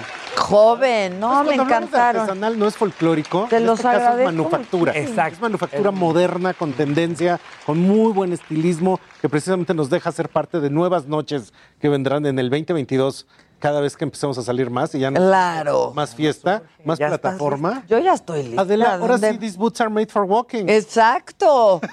That's Boots for walking, claro. Y están comodísimas, mucho más que las boots for walking. Ah, ¿eh? mira, qué bueno. Oye, Ah, Claro, qué porque la plataforma es Sí, ayuda es que al muchísimo. Final es esto de tacón. Sí, o sea, 13 centímetros de plataforma, como 9 centímetros al frente, ¿no? Ajá. sí. Sí, es, o sea, Y no pesa nada, porque esto es como de un, como si fuera un La plataforma. Sí, no pesa nada. y el tacón de madera. El tacón sí es de Entonces, la madera. verdad, se ven grandotas, pero son muy ligeras. Qué para bueno que lo dijiste, porque de verdad no pesan. ah, qué O curioso. sea, ¿estos cuántos centímetros son? como 7. Siete, ¿no? No. A los Ah, zapatos de diez. Adela, como 7. como 10. Como 7, 9. Sí, yo también creo Sí, que ¿no? sí. 9, 10. Entonces está subiendo a una mujer de 1,85. ¿A cuánto queda? Sí, exacto. Exacto. No, están increíbles. Hombre. Muy A padre. Y en el color que quieras, te podemos hacer cuando quieras. Ya está. Yo, ¿eh? por favor, le pido a todo el mundo que los visiten en su nueva tienda, en sus redes. Yo a también les pido y voy a ir. Urge que fomenten una marca así. Este, que cómo se encuentran en redes, se están preguntando. Estamos ant, ant, punto official, con, ¿Con doble oficial F? con doble F, brand. Así estamos en Este, Instagram. Arroba ant.official.brand. Ajá. Arroba ant.official. Eh, ant es A-N-T. Y de ahí ponen oficial. un punto oficial. Ok, porque también venden en línea, ¿no? Sí, sí, sí. O sea, También vendemos ver, en línea. se pueden contactar con ustedes y ya la... Miren, Sí, tenemos nuestra... Acá está. Esta es la página web Ah, pues sí. ahí y está. al frente está el Instagram. Exacto, bien, bien. Ajá. Y al esta No frente. que vayan. Ah, sí. Y, y si no, que vayan a Mazarik, ¿no? Y el También. Instagram está en esta esquina. Ah, y el Instagram está aquí enfrente, mira. Sí, mira, más fácil. Ahí está. Punto official brand. Que están de poca las botas. Están increíbles, todo lo que ellos Gracias. producen está increíble, Que las fotografías que logran, la y imagen, Elías. todo. Wow. Ay, muchas gracias. no, Gracias, gracias, gracias por invitarnos. Entonces, en el pasaje de Polanquito, En local en, 22. Ma- en el local Mazarik, ahí 22, está, local Ahí 22. estamos, estamos con este con más diseñadores. además. Es un colectivo, nos juntamos Ah. diseñadores mexicanos ¡Ah, para qué abrir padre! Y cada quien tiene su espacio, entonces también a podrían ver, conocer hay a más que Están invitadísimos. Sí, voy a ir, hay que ir, claro. Deja que pase esta semana que la tengo un poco aturdida. Un poquito. Un par de detalles. Yo estoy muy contento porque te veo hoy, pero te veo el jueves. ¿Vas a ir? Claro, yo ya voy. Ah, Estamos Va bien. toda la familia, va todo el mundo. ¿Sí? Ay, me aplauden, ¿eh? No, pues Porque a mí nadie me No, va a pues, aplaudir. Hoy me compro una matraca ¿Cómo? Exacto, lleva matraca. lleva. ¿A qué función vas? a la de las seis. Radio. La HCL se comparte, se ve y ahora también se escucha.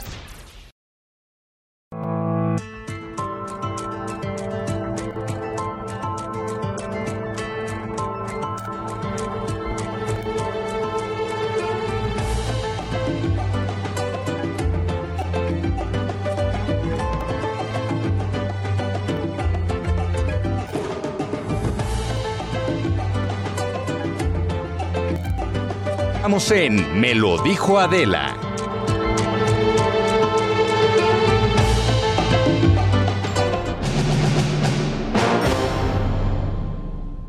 Unas cortitas nuevas. Ah, exactamente, exactamente. Eh, martes también de ilegal. De ilegal. Ilegal. ¿Cómo están Claudia Aguilar y Lancats? ¿Cómo les va? Fabuloso. Fabuloso. Entusiasta con tu podcast. Fabuloso. Fabuloso. Fabuloso. ¿Sí? Sí. Es un entusiasta. ¿Viste lo del baby? ¿Qué del baby? Ah, el baby, oh, sí. No, pues, ¿cómo? ¿Qué es el baby? Sí, sí, sí. Es que no me dejaban entrar, entonces pues no pasa nada. Bueno, por chiquitos, somos dos, somos dos.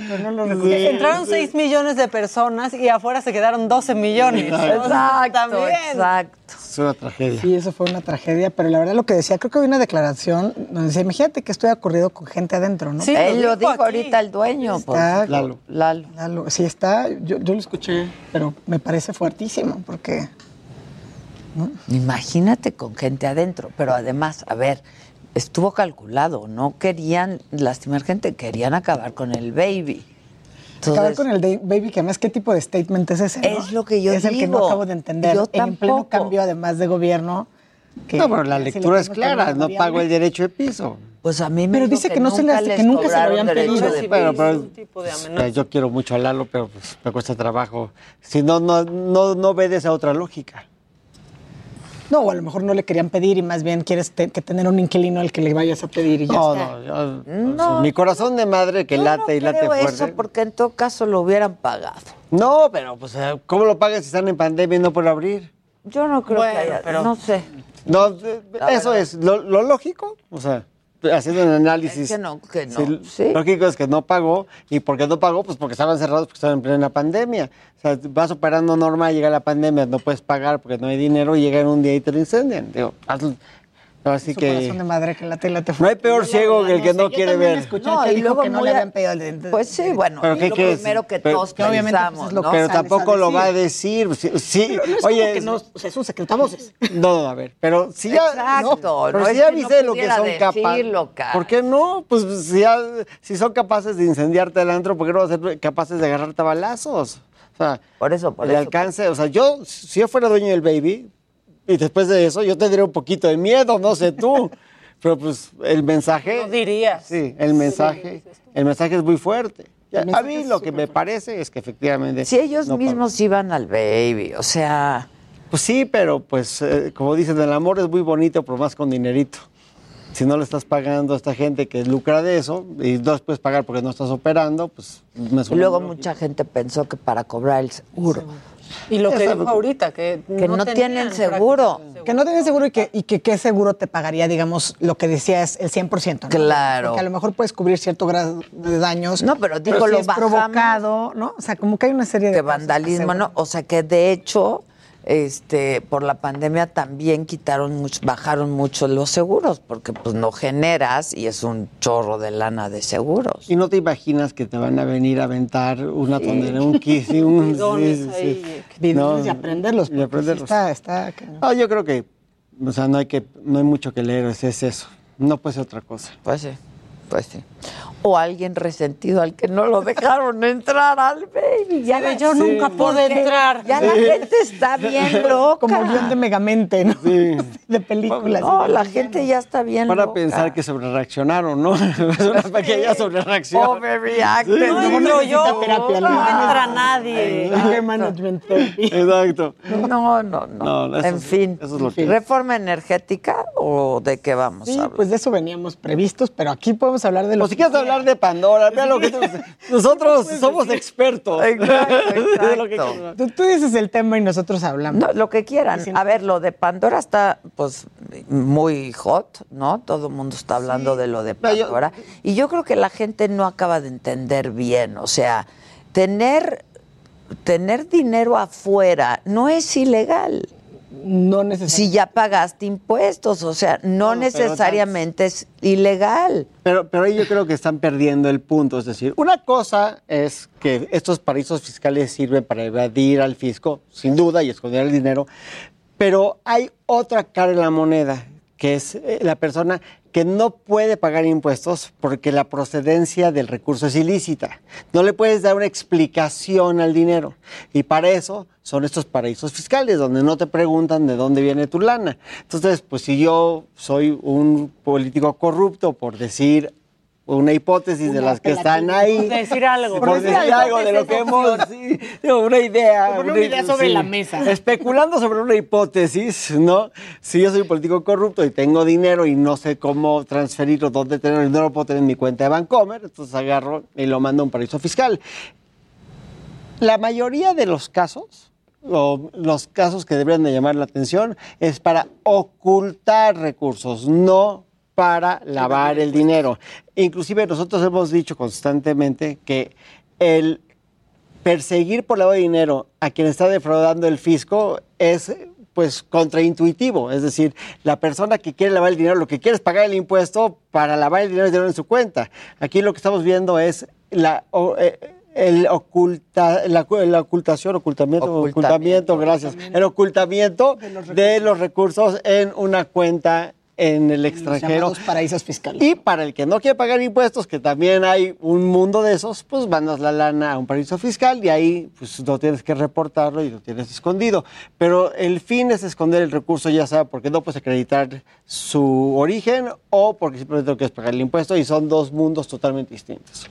Ya. Ahora, lo interesante de esto es también las entregas, ¿no? Cómo viene, como van a irse revelando y asumando, sumándose nombres y en el rastreo, que a mí lo que me resulta interesante también es cuando empiezas en cada uno de los vínculos o de los hipervínculos que vienen, también encontrar cómo van ellos haciendo, digamos, el, el famoso hilo de seguir, seguir el dinero, seguir el recurso, seguir la procedencia y sobre todo hacer estas redes que unen a las personas poderosas o a las personas poderosas económicamente con aquellos que contrajeron nupcias, con aquellos que armaron una empresa, con aquellos que están en el poder. Y ahí, bueno, pues destacan, por ejemplo, algunos del Partido Verde, ¿no? O sea, en estas primeras entregas. Entonces, creo que eso es lo que es interesante. Y bueno, pues habría que ver qué es lo que sigue. A mí, sin duda, hay mucho de qué hablar de los Pandora, de, de este tema de Pandora. Pero estos países que tienen los paraísos fiscales saben que están este, participando en este tipo de operaciones porque ese es un negocio. El, Ese es un el negocio. Eso es lo que ofrecen. Es lo que ofrecen.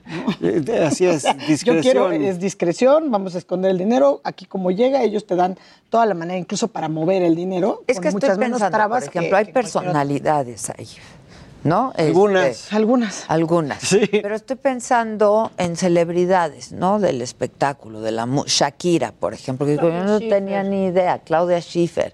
O sea, pues ellos no tendrían que ocultar su No, lana. pero su, estra- pero su fiscalista seguramente lo que dice es vamos a usar este vehículo para tener el dinero en un paraíso fiscal y para no pagar impuestos Digamos que esos eso. casos estarían en lo que, como dice Ilana, hay como a dos, dos personas o dos tipos de, de clientes para este tipo de paraísos fiscales en, en sentido amplio, ¿no?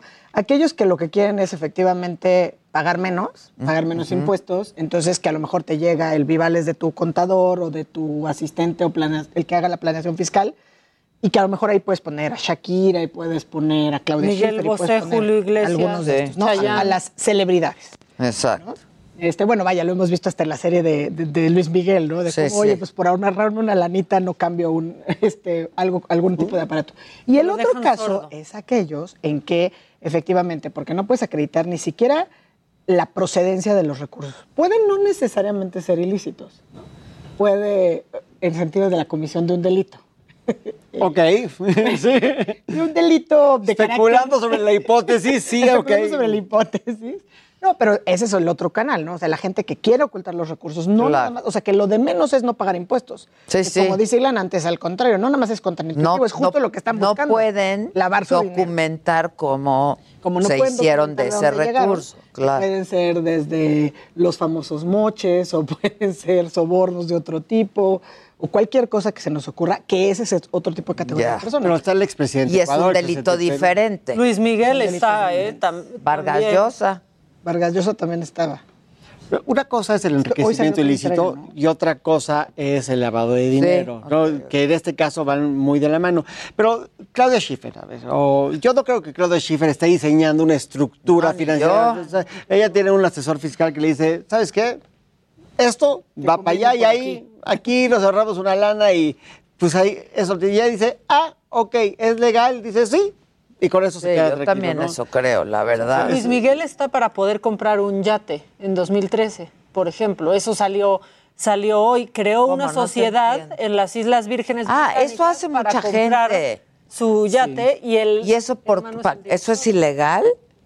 Si el dinero ya viene con un pago previo de impuestos. Sí, ya está, coch- o sea, ya pagaste tus impuestos. Es 100% legal. Pues puedes crear una compañía y puedes Un LTD. un LTD y comprarte un yate o comprar un departamento o comprar. Pero, por ejemplo, están los legionarios de Cristo y los operadores mexicanos. Ah, sí, eso. Claro. Porque por otro lado Otra también está donde eso. también puedes Exacto, es que encontrar ya el alguna corazón de madre ya empieza a ni latir siquiera con late. más fuerza, Así es. güey. Ahí ya ni siquiera late, se paraliza el corazón de madre sobre esta mesa cuando hablamos de los legionarios de Cristo, Exacto. ¿o no? Totalmente. Y, y también creo que el tratar de verlo todo bajo la misma lupa es el error. Porque pues hay gente, eh, decía el otro día mi admirado Javier Cuello Trejo de esta mesa, decía, no, es que no pasa nada. Bueno, en muchos casos no hay, no hay delitos, el dinero se puso ahí y el dinero y se acredita y no pasa nada. El tema radica en las personas que no pueden acreditar el recurso. ¿De dónde salió la lana? Y que por ello surge la necesidad de ocultar esos recursos. Ya. ¿No? Que ese es justamente el punto. Ahora, en casos, por ejemplo, el- como el de los legionarios de Cristo, pues es ahí sí, ¿de dónde vienen los recursos? ¿Por qué surge la necesidad de ocultar esas fortunas? Porque ocultas en paralelo la fortuna y la fuente del ingreso. Claro. Por ejemplo, en ese caso. Te voy a dar un caso.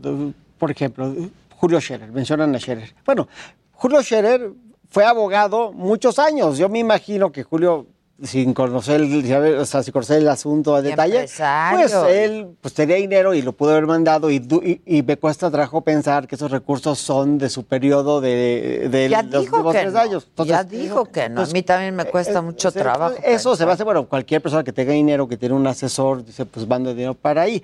Pero hay otras personas que sí tienen una vida larga de funcionarios, que no tienen otros negocios y que pues tienen su dinero en esos paraísos fiscales. Y ¿De ahí es donde salió? está el problema, pues, que son diputados o hijos de políticos que nunca han O nietos de o nietos de políticos. Dice que las fortunas alcanzan hasta varias generaciones. Al nieto, que no padre. tendrían por qué. no pues, tendrían no. por ¿De dónde? O sea.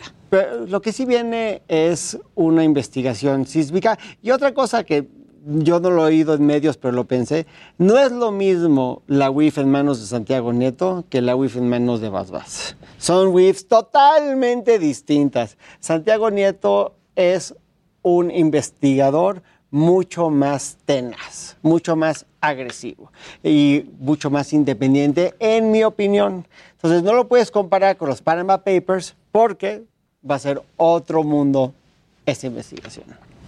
Bueno, Ya pues vamos a ver, ya veremos. ¿No? Ya veremos. Ahora, como investigación periodística, sí, sí, también vale la pena hacer serias reflexiones porque son muy buenas. Muy buena. y la importancia de la prensa. Y la importancia de... exacto, Participaron no sé cuántos periodistas de todo el mundo. Es muy buena la investigación, Muy buena. la verdad. Las entregas están bien logradas, como que vienen todas las fuentes de información que se pueden, ¿no? y toda la cadena. Entonces, a mí, a mí me, me ha gustado lo que he visto, pero sin duda, pues hay que ver qué es lo que sigue. Si efectivamente la UIF con Santiago Nieto va a seguir haciendo alguna investigación. Me gusta la palabra tenaz que usa aquí el colega, De mis palabras que favoritas. seguramente le impedirá echarlo en un cajón. Este, para, No, no. para el olvido. Yo Sí, creo yo- que sí, aquí sí lo van a que seguir y seguramente encontrarán, no sé, pues ciertos modelos o personajes relevantes para por lo menos ir siguiendo esa investigación. Se abrió la caja de Pandora. Pues sí. Oigan, Excelente este, bueno, tenemos 10 Reforma energética. Reforma.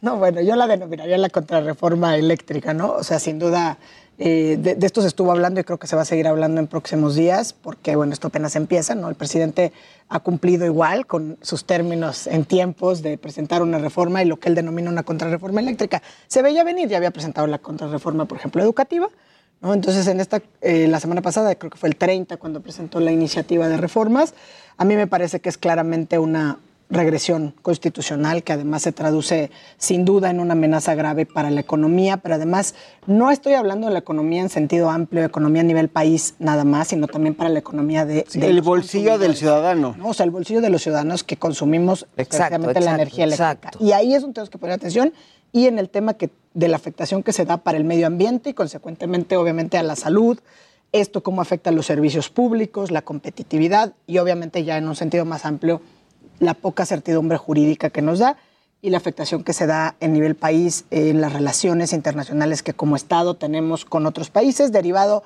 pues de las negociaciones normales, pero sobre todo de los compromisos internacionales que como país hemos firmado, ¿no?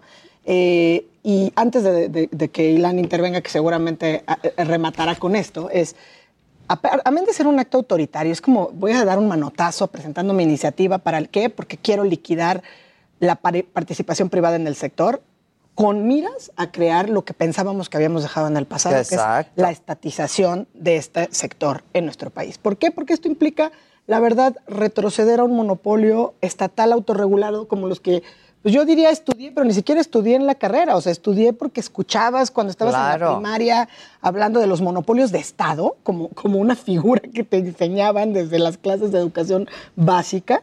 Y hacia allá vamos, porque lisa y llanamente en el texto constitucional está eliminando la libre competencia porque nos prohíbe a las los particulares participar en la generación de electricidad. Y creo que por ahí iba un poco lo que tenía aquí planeado. Sí, yo voy, voy a ser, voy a ser breve, pero primero, qué oso. O sea, qué oso. Es un súper osasasasasasazo, porque nos quedamos muy cortos en nuestra visión de país. O sea, nos quedamos muy cortos en, comparados al resto del mundo. Y sí, que estamos quedando mal con todos, pero también con nosotros mismos. O sea, es un súper oso.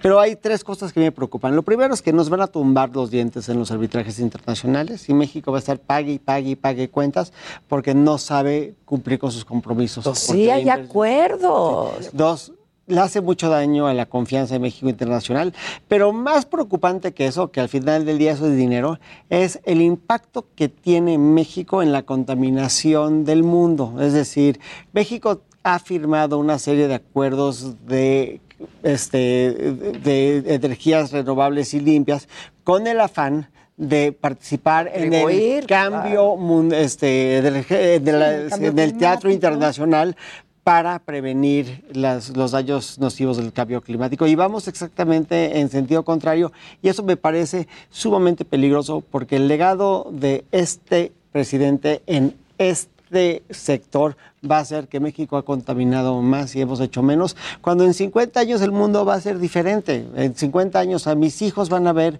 un mundo totalmente distinto porque pues no se ha podido cambiar esta, esta terrible y devastadora tendencia a destruir el medio ambiente a través de la emisión de estos... Este, Ahora, el eh, presidente insiste en que eh, va a ser benéfico para el consumidor, fin- o sea, para nosotros que vamos a Porque pagar. es un discurso. Y lo dice todos los días. Lo va- y lo va a decir todos los lo días. dijo. Yo como político tengo que insistir todos los días Todos en los días, asuntos. Y, y porque además te cambia la idea, ¿no? No va a hablar de un- la creación de un monopolio de Estado. Lo que está creando, lo que, lo que dice en su discurso es vamos a quitar la privatización de los gobiernos anteriores.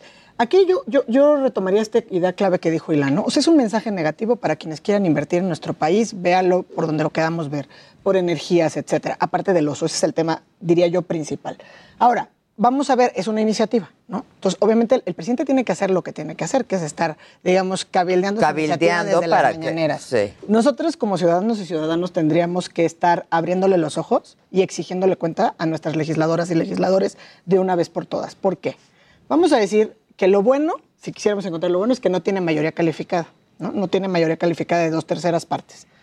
Entonces vienen todas las especulaciones, que si con el PRI sí le dan los números, que si con esto no. A ver, aquí voy a hablar yo de Le mi mandó propio un corazón muy de madre. claro al PRI, hoy No, o sea, también el presidente. de lo que va de, este, de esta administración, han pasado otras reformas constitucionales y tampoco tenían la mayoría calificada. Entonces, tampoco nos podemos dormir en nuestros laureles diciendo, como no tiene la mayoría calificada, no va a pasar. ¿no? O sea, no nos debería sorprender inclusive que pues, la oposición le ceda algo. Quisiera pensar que no le van a ceder todo precisamente por estas razones y porque se han prendido, prendido todos los focos rojos en todas partes, digamos que urbi et orbi, de lo negativo de esta reforma y que pasara en sus términos. Me parece también que digo, sí, le mando un mensaje al PRI, pero yo creo que el PRI, por lo menos, me, me inclino a pensar que no se sumaría. O sea, me parece personalmente poco probable. ¿Por qué? Porque la reforma energética Híjoles. es producto del Pacto por México. O sea, al final, sí, o sea, entiendo, Sí. entiendo que ahí es donde vienen los mensajes, ¿no? Y ahí vienen las cuentas, y ahí viene todo. Pero bueno, la reforma energética es producto del Pacto por México. La claro. reforma energética fue encabezada por la el último gobierno pero como, sí. Sí, nada más que la educativa traía otros tintes, ¿no? Digamos, como que ahí podría a lo mejor, y, y creo que estás a principio de sexenio, que sabes que puedes ceder por aquí para ganar por acá. Yo creo que a estas alturas, a la oposición o intento de oposición que tengamos, nos queda claro que ceda, sea, así ceda lo que ceda, esto no va a cambiar, ¿no? Entonces, ahora, de que si le, con, los- con el PRI le dan los números, sin duda le dan los números, igual que si se sumara el PAN o si se sumara Movimiento Ciudadano. O sea, tiene que sumar a la oposición. No me parece tampoco previsible, pero por cómo se ha comportado la, la oposición a lo largo de esta administración en otras reformas constitucionales, que la vayan a, a mandar a la congeladora, ¿no? O sea, uno, de- uno aspiraría, bueno, pues, no, que no la saquen, que no la puedan dictaminar en comisiones, que no la suban en pleno y que al final pues se quede ahí guardada. No me parece que eso pueda Yo, pasar a mí tampoco. porque no se han comportado así, ¿no? Pero- Entonces, digamos, debemos unirnos a hacer este llamado a que hagan su labor en serio, que se comprometan en rechazar, pero rechazar esta iniciativa de reformas con razones y con votos. ¿no? O sea, no nomás es que a lo mejor salgan y sí me sumo al posicionamiento que No, hizo Perengano. no, tiene que ser muy Tengo que claro pararme y posicionar en contra y hacer claro. y contundentemente, ¿no? ¿Por qué? Porque aquí hay una lógica expropiatoria y dañina para nuestro país y para todas y todos los mexicanos, contrario a lo que está diciendo el presidente en la mañanera.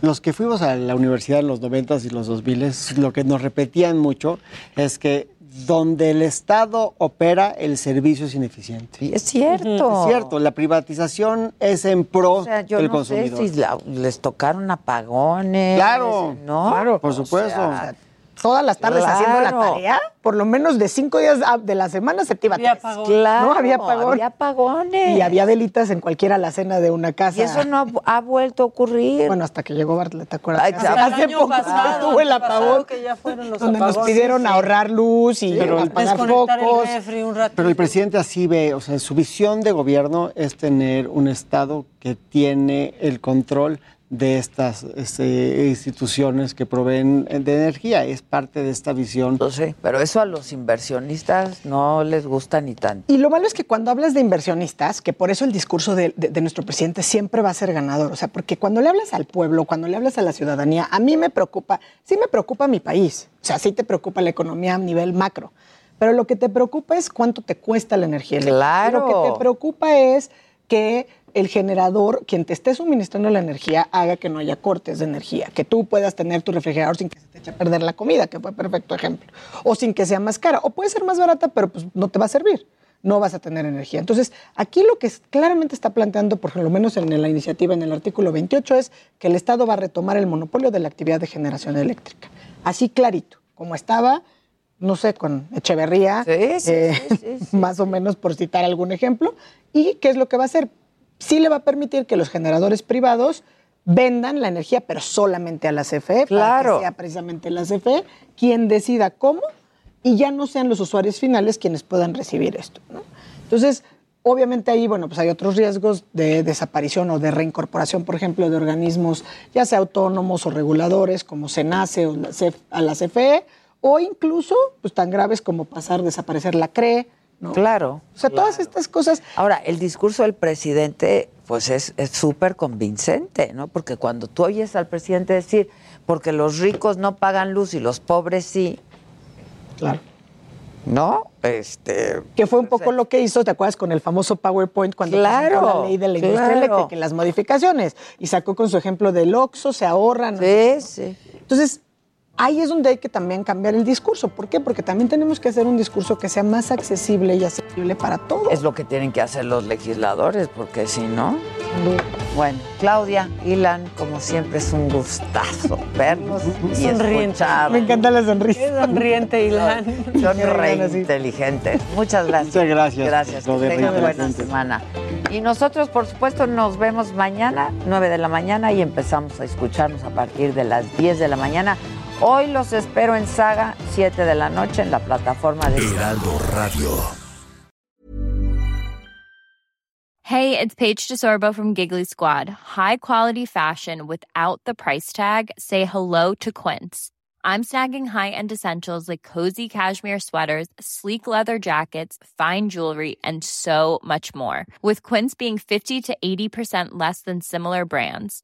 And they partner with factories that prioritize safe, ethical, and responsible manufacturing. I love that. Luxury quality within reach. Go to quince.com slash style to get free shipping and 365 day returns on your next order. Quince.com slash style.